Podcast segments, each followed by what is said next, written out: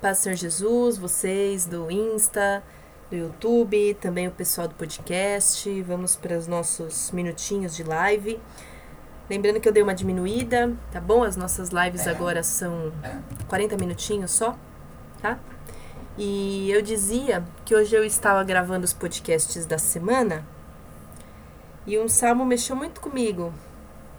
É, inclusive, acho que é o salmo que eu. Não, não foi esse salmo, não. Mas teve um salmo que mexeu muito comigo. Eu fiquei refletindo na questão do se inclinar. E essa live do Deus que se inclina é, é uma live que eu já tô querendo fazer há muito tempo. Muito tempo mesmo. E hoje a gente vai conversar um pouco sobre, sobre isso. Amém? Deixa eu ver se não é esse Salmo 40 aqui que eu tinha pensado. Só um minutinho.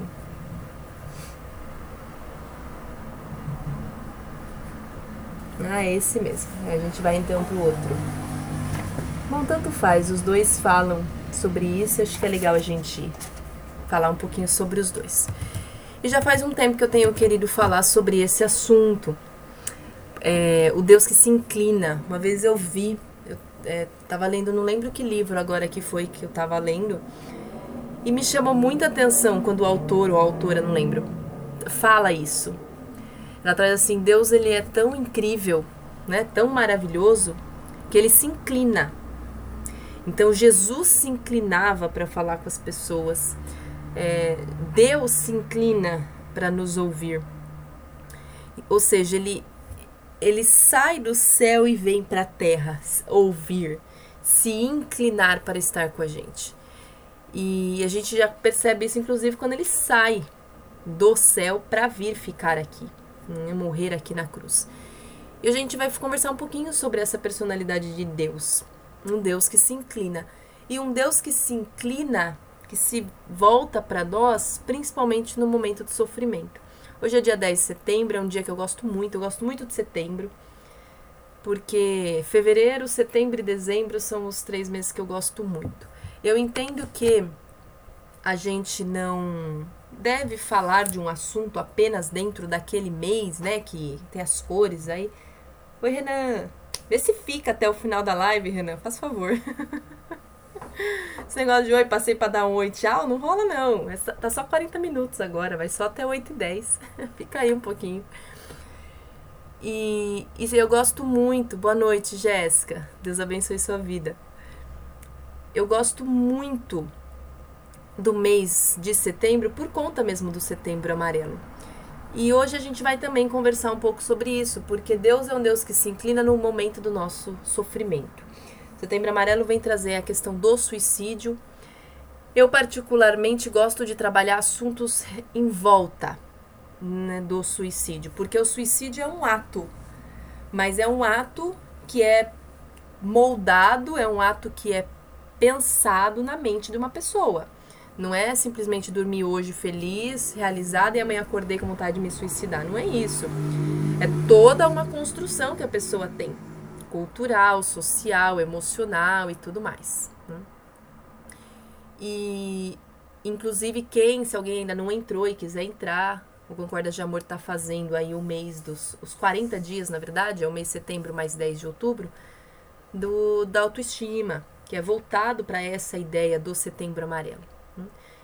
E então vamos orar para nós podermos conversar aí um pouco a respeito desse Deus que se inclina. Você pode abrir no Salmo 116, mas nós também vamos ir um pouquinho lá para o Salmo 40.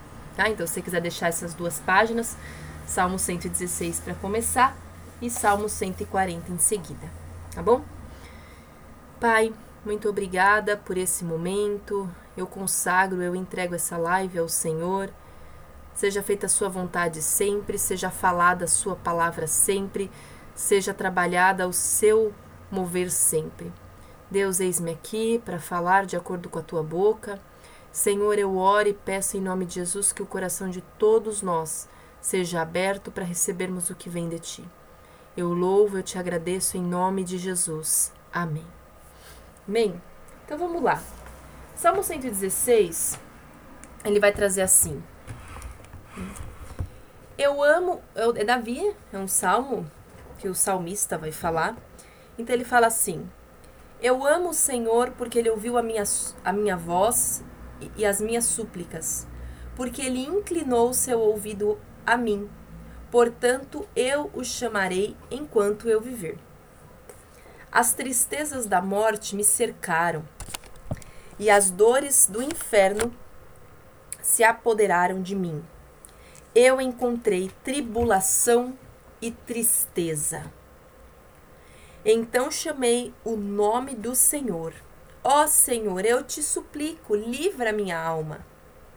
Gracioso é o Senhor e justo. Sim, o nosso Deus é misericordioso. O Senhor preserva os simples. Eu estava abatido e ele me socorreu. Retorna ao teu descanso, ó minha alma, pois o Senhor lidou beneficentemente contigo. Ele vai continuar falando. No Salmo 40, a gente vai ver assim, vou ler também. Eu esperei pacientemente pelo Senhor, e ele se inclinou para mim e ouviu o meu clamor. Ele também me tirou de uma cova horrível, do barro lamacento, e pôs os meus pés sobre uma rocha e estabeleceu os meus passos. E ele pôs uma nova canção na minha boca, um louvor ao nosso Deus. Muitos o verão e temerão e confiarão no Senhor. Abençoado é aquele homem que faz do Senhor a sua confiança e não respeita o orgulhoso, nem os que se viram para a mentira. Vou parar aqui, tá bom? Não li os dois salmos inteiros, Li só o início deles, os primeiros versículos. Mas nos dois nós temos uma semelhança. A semelhança de alguém que sofre, de alguém que está mal, de alguém que se entristece, de uma pessoa que está no limite do seu sofrimento. Tanto que ele vai trazer aqui: dores do inferno se apoderaram de mim, as tristezas da morte, tribulação, tristeza, barro lamacento. Então, é, cova horrível.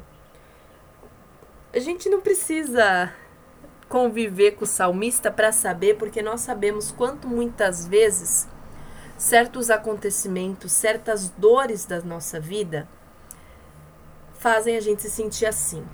Quantas vezes nós achamos que é o fim, quantas vezes nós nos sentimos totalmente perdidos, desanimados, achando que é o que acabou. Quantas vezes nós olhamos para a situação ali naquele momento e o suicídio passa na nossa cabeça, o tirar a própria vida passa muito na nossa cabeça. Eu acho que pensar em suicídio é o, é o limite do sofrimento humano, porque essa é uma visão assim que eu tenho. Muita gente fala, ah, cão que ladra não morde, é uma frase muito usada é, quem pesquisa sobre os, as questões de suicídio sabe que não é bem assim. Sabe que cão que ladra pode morder sim. E nós temos que estar atentos a isso. O ser humano ele precisa muito de um espaço para cura. Precisamos ser curados, mas também precisamos ser fortalecidos. E as dores, nós conhecemos essas dores. Quantas vezes talvez você esteja se sentindo exatamente nesse barro lamacento. O que é o barro lamacento? Você tem dificuldade de levantar os seus pés, você tem dificuldade de caminhar. Uma, uma lama, dependendo, imagina uma areia movediça, você se atola naquilo. Quantas vezes nós nos sentimos sem ação? Quantas vezes nos sentimos aprisionados, sufocados? Quantas vezes a nossa mente fica tão perturbada que temos crises crises de ansiedade, crises emocionais, crises psicológicas, mentais, espirituais, existenciais. Quantas vezes nós olhamos para tudo que tem acontecido, a gente fala: Senhor, eu vou desistir, eu não quero mais, eu não aguento, vou fugir, vou embora. Talvez alguns até tenham feito isso, desanimado ou diminuído a fé. Enfim, cada um sabe, mas se tem uma coisa que nós sabemos é quanto isso, a forma como o salmista descreve, é real. Ela é verdadeira. Às vezes achamos que o inferno inteiro está nos atormentando. Hum, quantas vezes é, quem tem essa intimidade com Deus, quantas vezes acha que vai morrer na oração? Né? Tá ali orando e falando, Deus, eu não aguento mais. Você acha que você vai morrer naquele dia ali. Pronto, é o meu último dia de tanto que eu tô sofrendo, chorando. Né? Eu falo rindo, mas é, eu rio porque a gente se identifica com isso e depois que passa a gente passa. Né?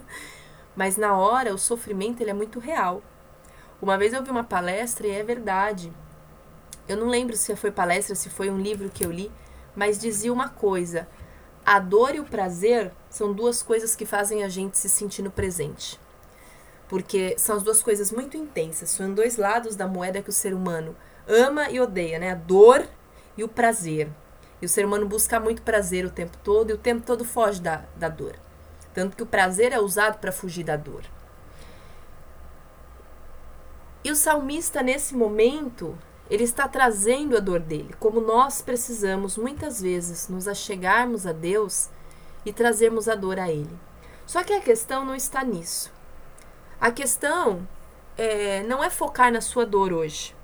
A questão não é dizer que a sua dor vai passar. Não. Ah, não que a gente não vá falar sobre isso. Mas o ponto-chave hoje não é trabalhar isso, não é dizer para você ficar firme, persistir, que Deus vai cumprir as promessas na sua vida. Não é isso, porque isso também é importante de ser falado, mas não é o nosso foco hoje. O nosso foco é a gente entender que nós não estamos sozinhos. Existem algumas pessoas que veem Deus como aquele que está fora. Então, ele criou o mundo e está fora. Muitas pessoas têm essa visão agnósticos, entre outras pessoas, pessoas que dizem assim: "Ah, eu não creio até que se prove", ou "Ah, para mim tá lá. Tá lá, mas não faz nada". Muitas pessoas têm essa visão de um Deus que criou o mundo e agora está só de fora. Ele não tem ação nenhuma, ele só criou. Essa é uma ação que, ao meu ver, é muito triste. E é triste porque é uma mentira. Né? Nós precisamos entender isso. É uma mentira. Ana, mas para eles faz sentido e para eles, na verdade, nós que somos os loucos. Eu entendo isso. Só que Deus, quando ele cria o mundo, ele não cria e o deixa largado. Ele cria e cria como aquele que vai dar conta de tudo quanto ele criou. Deus não é irresponsável. Deus não é o pai ou a mãe que faz o filho e sai, vai embora, abandona. Deus não é irresponsável. Deus ele não só é absolutamente responsável, como ele é absolutamente ético. Ele é absolutamente compromissado. Ele é perfeito no caráter e na integridade dele. Em Deus não há mancha. Em Deus não há sombra de dúvida, sombra de variação. Em Deus não há um pingo sequer Arcanjo Alê. A paz do Senhor Jesus. Deus abençoe. Amém? Que à vontade, irmão. Em Deus não tem nenhum pinguinho que você possa imaginar menor do mundo de pecado, de erro, de dúvida, de nada. Deus é perfeito na integridade dele. Fica difícil nós imaginarmos algo assim quando nós convivermos com pessoas e situações que o tempo todo são moralmente duvidosos. Nós somos pecadores. Nós estamos pregando uma coisa hoje, amanhã, às vezes nem é por mal, não estou falando de hipocrisia aqui, não. Eu estou falando que nós, como humanos, temos tanta coisa em nós que às vezes a gente peca e nem percebe que peca. Amém? De repente eu estou aqui falando desse Deus que se inclina e daqui a pouco eu posso me pegar reclamando, murmurando com alguém, ao invés de chorar na presença de Deus, por exemplo. Então, Deus, quando Ele cria tudo, Ele olha para esse tudo. E hoje eu quero te convidar para você viver e experimentar esse Deus que se inclina. Ana, o que, que significa o Deus que se inclina? É o Deus que não te abandona. É o Deus que na hora que você clama te ouve. É o Deus que na hora que você está no lamaçal, ele envia auxílio. Hoje de manhã, eu estava com uma pessoa e ela estava me contando o sonho que ela teve. E ela dizia no sonho que ela, ela me contava o sonho dela, ela dizia que no sonho ela começava a orar, era um lugar muito escuro, E ela começava a orar e ela dizia assim: Deus, eu preciso de tantos anjos aqui, tantos aqui, tantos aqui, tantos aqui. E no sonho, esses anjos desciam, eles apareciam. Ela dizia que eles eram totalmente brancos, e é bem bíblico mesmo, né? As asas grandes, anjos grandes, não dá para ver o rosto, são brancos, descem, né? É, vem de cima para baixo. Então Deus mandou esse auxílio, porque Deus é um Deus que se inclina. E é tão interessante que a gente vê nesses dois salmos que o salmista sai, é, ele está num sofrimento, ele está numa solidão, ele está numa tristeza absurda. Ele vai falar de morte, ele vai falar de inferno, ele vai falar de desistência, mas o Deus se inclina. Eu vou reler, tá? É, no versículo 2 do Salmo 116. Porque ele inclinou o seu ouvido a mim Portanto, eu o chamarei enquanto eu viver. O que, que o salmista está fazendo aqui? Ele está dizendo: Este Deus é real. Porque quando eu chamei, ele me escutou. Ele não está morto. Ele não é um Deus que não existe. Ele existe. Por ele existir, eu chamo, ele ouve. É uma relação tão interessante, para a gente pode ser um pouco complexa, porque Deus ele está a trilhões de anos-luz de nós né? A distância, se a distância da Terra para o universo é não sei quantos quilômetros aí, imagina de Deus, porque fala que Deus está nos céus dos céus, né? Então, Deus está muito mais longe, lugar em que o ser humano nem consegue chegar. O ser humano mediu onde ele consegue ir, mas Deus está acima disso. E Deus consegue, apesar da distância, se inclinar. Deus consegue, apesar da distância, te ouvir. E isso é maravilhoso. Isso é maravilhoso porque um Deus grandioso que não habita na terra, porque a moradia de Deus é o céu, né? É, biblicamente falando, ele consegue te ouvir se inclinar para você. E algo mais profundo ainda é que ele não só se inclina para você, para mim, para nós, mas ele faz com que o filho, que ele mesmo, porque o filho é o, Jesus é filho, mas também é Deus. Ele próprio abre mão de tudo o que ele tem para por 33 anos visitar aqui, morar aqui, pisar aqui, comer, dormir, se irritar, né? Naquela parte lá que ele briga. É se irritar não, ele faz a justiça lá, né? No, na igreja. Por 33 anos ele fica aqui, ele ama, ele gospe, ele se higieniza, ele abre mão de muita coisa para ele se inclinar completamente para estar entre nós. Sabe quando eu acho isso maravilhoso? Quando eu olho para o lado e vejo que nenhum ser humano faria isso. Uns pelos outros, nós não faríamos isso. Ah, Ana, não, porque a fulana de tal, você não faz ideia do que ela já fez pela minha vida, ok. Mas ninguém faria isso completamente o tempo todo por você. Ninguém. Por mim, por você, por nós, ninguém, nenhum de nós. Nenhum de nós conseguimos ser tão perfeitos a ponto de sim, nos inclinarmos. Oi, Jefferson, a paz do Senhor Jesus. Jefferson, você é o Pete ou você é outro Jefferson? Deus abençoe, amém? E ele, ele se inclina a ponto de não agora ele só inclinar o ouvido, como está em Salmo 116, mas ele inclina o corpo, ele inclina ele inteiro para estar entre nós. Ele se inclina a ponto de perder a comunhão ali direta no céu com o Pai dele. Ele se inclina a ponto de muitas vezes ao ir orar, a fazer aquilo que ele mais tinha prazer, que é estar na presença de Deus, e gente atrás dele e ele deixar para lá a oração para ir cuidar do fulano, do ciclano, para fazer obra por alguém que daqui uns tempos seria a mesma pessoa que ia colocar ele na cruz. Jesus se inclina para escutar. Ele se inclina para não julgar a mulher lá do adúltera ele, é, ele se, não para não julgar no sentido que, ah, então Jesus julgava, não, mas quando ele se inclina, ele mostra a humildade de alguém que não julga, de alguém que não precisa olhar e fuzilar com os olhos. Ele se inclina para lavar os pés dos discípulos. Aí Pedro fala o quê? Não, senhor, Eu é que tenho, né? É, eu que deveria. Você, você não vai tocar no meu pé, não. Jesus fala: ou eu faço isso ou você não tem parte comigo. Jesus se inclina para receber as crianças. Jesus se inclina o tempo todo. Jesus se inclina para ver quem que era a tal da pessoa que estava tocando na orla dele para ser curada. Pera lá, Jesus, tem um monte de multidão aqui. Oi, Joa, paz, Senhor Jesus. que bom que vocês conseguiram entrar.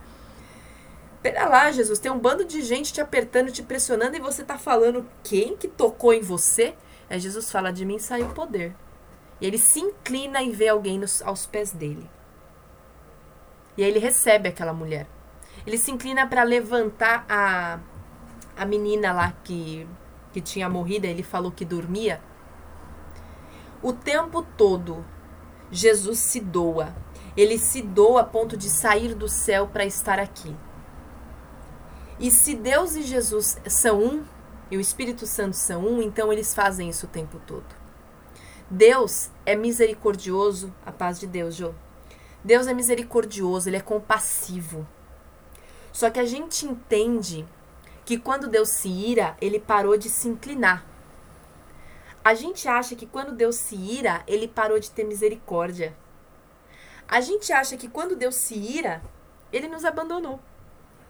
Ontem eu vi uma frase tão boa, mas tão boa que acho que eu devia postar todo dia nos status. O silêncio de Deus não significa abandono. Forte, né? Esses dias não lembro quem estava conversando comigo. Deixa eu lembrar. Quem que estava me contando?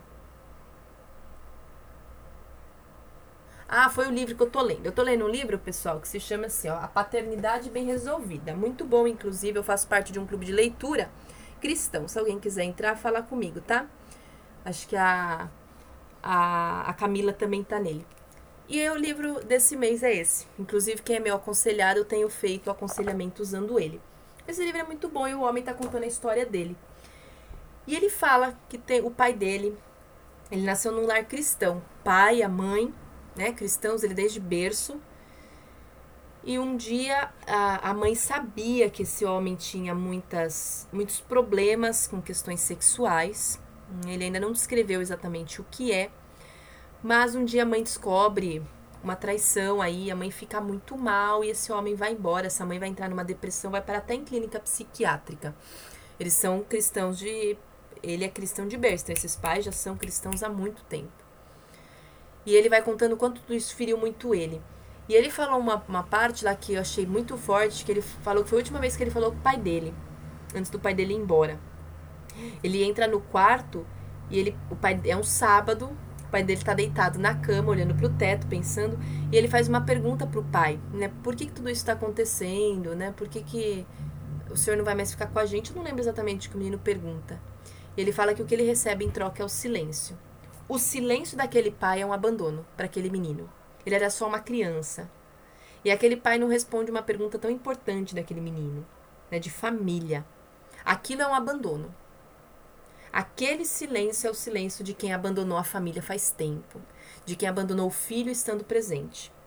Mas o silêncio de Deus, e a gente tem que tomar muito cuidado a respeito disso, é uma questão que Deus tem trabalhado muito a, nós temos que separar Deus do ser humano. O silêncio de Deus não é abandono. O silêncio de Deus é maturidade, é crescimento, é observação, é trabalhar dele. Ele é diferente de nós. E quando Deus se inclina, né? Eu sou, eu, como psicóloga, eu entendo que quando eu inclino meu ouvido para escutar os meus pacientes, eu tenho que ficar quieta. E muitas vezes, até que a palavra venha, até que eu perceba que aquele paciente realmente não quer mais falar nada e que ele está pronto para escutar, eu preciso ter o tempo de formular a minha palavra na minha cabeça para depois eu falar. Às vezes eu posso ficar uns 10 segundos olhando para o paciente em total silêncio, elaborando tudo o que ele me disse, para conseguir então verbalizar alguma coisa. Então, o Deus que vem, o Deus que se inclinou, é o Deus que está te escutando. Ele se inclinou, não porque ele está fazendo exercício físico, ele precisa fazer uma. uma um, é, esqueci o nome do, desses exercícios que a gente faz. esqueci.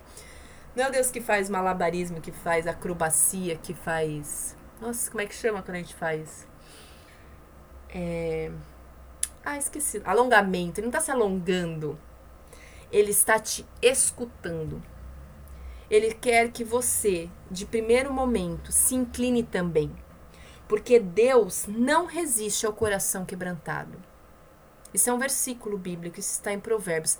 Deus resiste ao soberbo, mas ele não resiste ao coração quebrantado. Porque para que Deus se incline para você, você tem que se inclinar primeiro. Porque o ser humano, para que Deus o escute, para que um ser humano chegue na situação de Davi, vou, vou reler do salmista, porque eu não sei se o 116 foi Davi que escreveu. Eu vou reler. Eu amo o Senhor porque ele ouviu a minha voz e as minhas súplicas. Ninguém suplica quando está feliz. Amém? Porque ele inclinou o seu ouvido a mim, portanto eu o chamarei enquanto eu viver. As tristezas da morte me cercaram. Tristeza, a morte me cercou. O que, que é um cerco? Você não tem para onde fugir. Tristeza e morte. Quantas vezes tristezas fazem a gente achar que já era, acabou. A depressão, ela é algo horrível, em que você sente realmente como se tivesse morrido. As dores do inferno, gente, dor do inferno. Quando você bate o dedinho na quina e você fala, ai, que dor do inferno. Isso é a dele. É pior, porque a gente tá falando dor do inferno na alma. Ok? Eu encontrei tribulação e tristeza. Eu imagino que ele não estava procurando, mas ele encontrou tribulação e tristeza. E no 40, olha o que ele fala. Eu esperei pacientemente pelo Senhor e ele se inclinou para mim e ouviu o meu clamor. Ninguém clama quando está feliz. Ele também me tirou de uma cova horrível, barro lamacento. E ele vai continuar falando. Então veja, esses salmistas estão mal, estão tristes, desesperados, quase morrendo, acabados, desesperançados, amargurados, depressivos. Ana, você tá exagerando? Não tô. Pega aí sua fase ruim pra você ver se eu não tô falando a verdade. Né? Às vezes quando a gente tá bem, a gente esquece um pouquinho da dor que a gente tava passando. Graças a Deus, porque isso ele promove. Paz do Senhor Jesus, TDT. Deus abençoe sua vida, irmão. Fique à vontade, amém? Fiquem à vontade. Os novos da live, fiquem à vontade. Podem postar o que vocês quiserem, pedir de oração, versículo, pergunta, amém? Deus abençoe vocês. É, hoje a gente está falando do Deus que se inclina. Então, esses salmistas, para que Deus se inclinasse, ele teve que se inclinar primeiro. Mas os inclinar são diferentes. Nós temos que nos inclinar quando nós nos inclinamos. Quando a dor bate. Nada torna um ser humano mais humilde do que uma dor. Pá. Gente, eu não sei o que acontece no meu celular, ele se mexe sozinho, é uma loucura. Preciso arrumar isso. Tem algum Motorola de vocês que faz isso também? Do nada a tela começa, sobe, digita coisa sozinha. Preciso levar no, no exorcista. Nada torna um ser humano mais humilde do que a dor. Nada torna alguém mais próximo de Deus do que a necessidade, do que ver que já não existe mais ser nenhum, deuses nenhum, santos nenhum. Quantas pessoas precisam chegar ao pior para conseguir se aproximar de Deus? Nós precisamos entender que o nosso se inclinar tem que acontecer. Se inclina. Usa a dor, usa o sofrimento, usa a sua depressão, usa a sua tristeza, a sua amargura, a sua ansiedade. Não para você, sei lá, fazer qualquer outra ação e se drogar, e se viciar, e tentar tirar sua vida. Não. Usa a sua dor com humildade para que ela te incline aos pés de Deus. Porque o suicídio acaba sendo, uma, em partes, muito sofrimento, mas muita arrogância, porque você se torna dono da tua própria vida e você se esquece que existe alguém acima que toma conta de você. Então, quando a gente pensa nesse, no sofrimento a esse nível, e existem é, pessoas na Bíblia, a gente tem Elias que se escondeu numa caverna e falou: pode tirar minha vida. Né? Nada mais é do que uma fala suicida, não quero mais, pode acabar, enfim, eu não quero mais, vou acabar com tudo isso. Então, quando a gente pensa no, no, suicídio, quando a gente pensa em vícios, quando a gente pensa em fugas, nós estamos nos mostrando que estamos desesperados. Só que uma coisa é você pensar, a outra coisa é você fazer a ação. E Deus está chamando você para se inclinar. Deus está chamando você para você sair da, de uma postura de alguém que, que se sustenta em si mesmo. Deus está chamando você para você sair de uma postura de alguém que que não não sabe o que fazer com a dor. Deus está chamando você para que você saia da postura de alguém que está batendo no peito falando que está tudo bem. Para o próprio Deus. De alguém está apontando o dedo na cara de Deus falando, isso é tudo culpa sua. Deus está chamando você para você sair da postura de alguém que culpa, de alguém que desiste, para que você se incline aos pés dele. Para que você primeiro use a sua dor para chamar a atenção dele para que ele se incline para você. Porque Deus não vai resistir o seu coração humilde. É, a Jéssica trouxe aqui, eu acho que a dor mais afasta do que aproxima de Deus. Se ela nos afasta, Jéssica, a gente ainda não entendeu o Deus que se inclina. Entende? Porque quando eu entendo que Deus vai sim, eu não estou falando isso da boca para fora porque está escrito, mas porque é uma vivência. Amém? É uma vivência. Quem é meu aconselhado, Jé? é, se permanece ali firme no aconselhamento, vai entendendo que a dor é muito boa. então, é, eu tenho esse papelzinho aí com os meus aconselhados de fazer eles ficarem na dor. Porque a dor tem que te aproximar de Deus. Porque se a dor tá te afastando, você não entendeu. É, nós, né? Nós ainda não entendemos o propósito da dor. A dor é para nos tornar humildes, para a gente correr para os pés de Deus e ficar lá até a hora que ele se inclina. Ana, mas eu já estou orando há tanto tempo por algo e Deus ainda não se inclinou. A gente tem muitas questões aí envolvendo. Pode ser dureza de coração, pode ser um tratamento de Deus, pode ser que alguém tem que intervir por você, pode ser uma fase de preparo, Pode ser que você, na verdade, está fugindo ao invés de realmente enfrentar. Cada caso é um caso, existem muitos motivos de, de Deus, de repente, não se inclinar. Mas ele se inclina, porque Deus não resiste ao coração humilde. E nós precisamos aprender, isso é uma caminhada com Deus. Eu não falo aqui, não estou falando hoje de coisas aleatórias. Na verdade, eu nunca falo, mas é, nós precisamos aprender a permanecer, mesmo que as coisas não saiam do nosso jeito e Deus não responda do nosso jeito. Principalmente o início da caminhada com Deus. Ana, eu já sou cristã há 20 anos, mas de repente só mês que passado que você resolveu realmente criar uma intimidade com Deus. Ok? Não é tempo, é qualidade. Então, você pode estar ali, na presença de Deus, você tem que permanecer. Porque é tão interessante que o salmista, para ele ter falado isso que ele está falando, ele não foi um sofrimento da noite para o dia. Ninguém entra na lama enfim, e chora desse jeito desesperado, falando de dor de inferno, da noite para o dia. Esse ser humano já está sofrendo, ó, há muito tempo. Há muito tempo. Há muitos dias. Só que ele sabe que Deus se inclina. porque Deus se inclina? Uma hora Deus manda o auxílio. Uma hora Deus faz a gente entender. Só que existe uma coisa que eu tenho aprendido muito. Se a gente foge na dor, a gente não amadurece. Por isso que, se nós usarmos a dor para nos afastar de Deus, nós não vamos amadurecer e Deus não vai se inclinar. Porque quando a dor me afasta de Deus, eu estou dizendo para Ele de uma forma muito arrogante que Ele não sabe das coisas. Eu estou dizendo que Ele gosta de me ver sofrer. Eu estou dizendo que ele é ruim, que ele é mau, que eu não confio nele. Quando a dor me afasta de Deus, mostra que eu ainda não tive o um entendimento de quem Deus é. Então eu preciso agora fazer o passo oposto. Eu preciso dar um passinho para trás. Eu preciso voltar um pouco. Voltar em que sentido?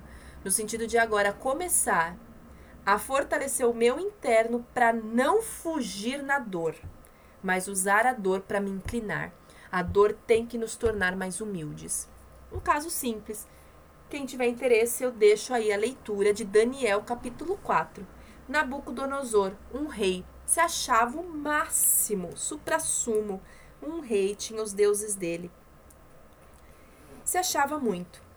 Né? Envia Daniel lá para a cova dos leões. Um dia Daniel, aí no capítulo 4, Daniel vira para Nabucodonosor e fala assim: Você vai, vai Deus vai mostrar para você que Deus é Deus.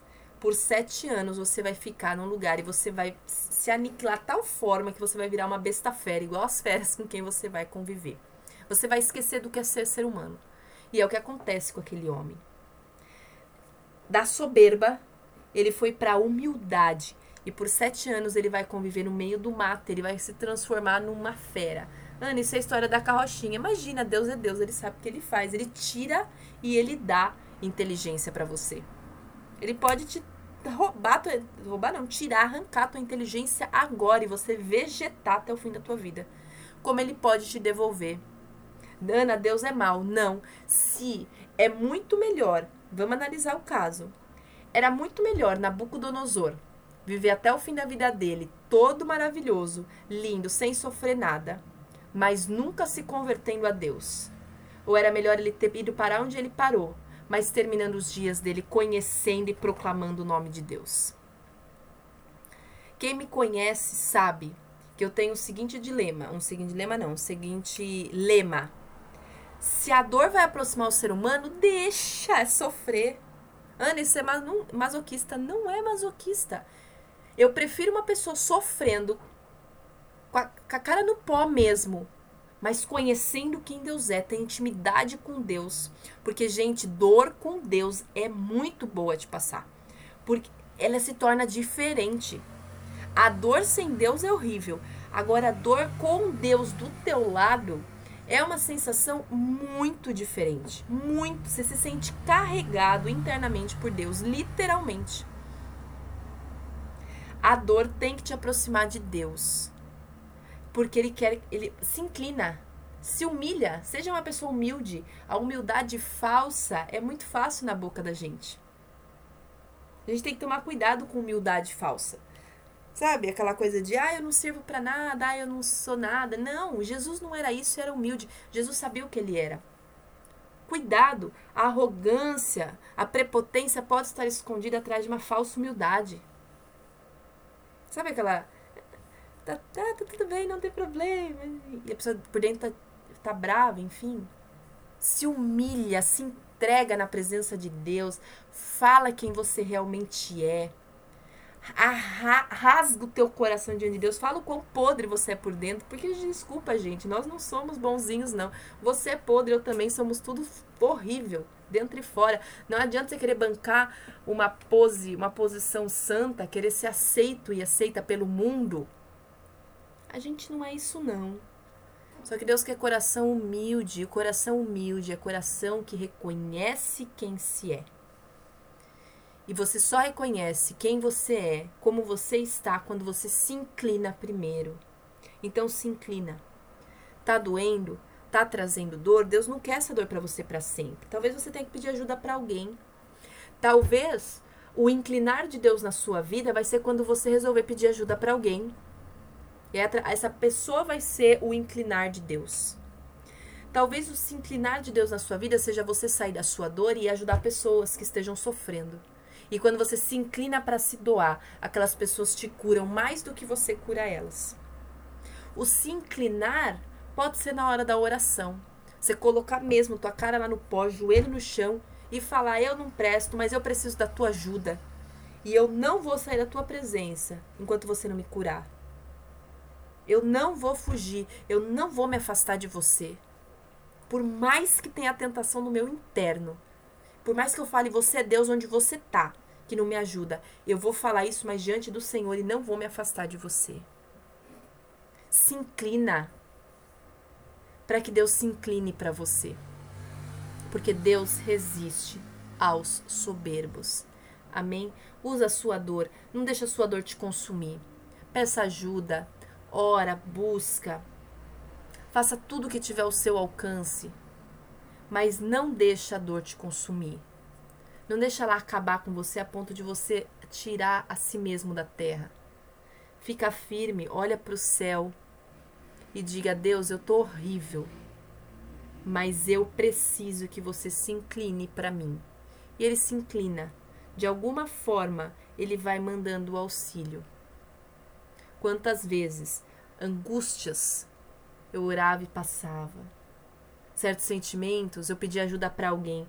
Nem toda Eni Simões, a paz do Senhor Jesus. Fique à vontade, irmã. Já estamos terminando, mas qualquer coisa você pode assistir a live que fica gravada, tá?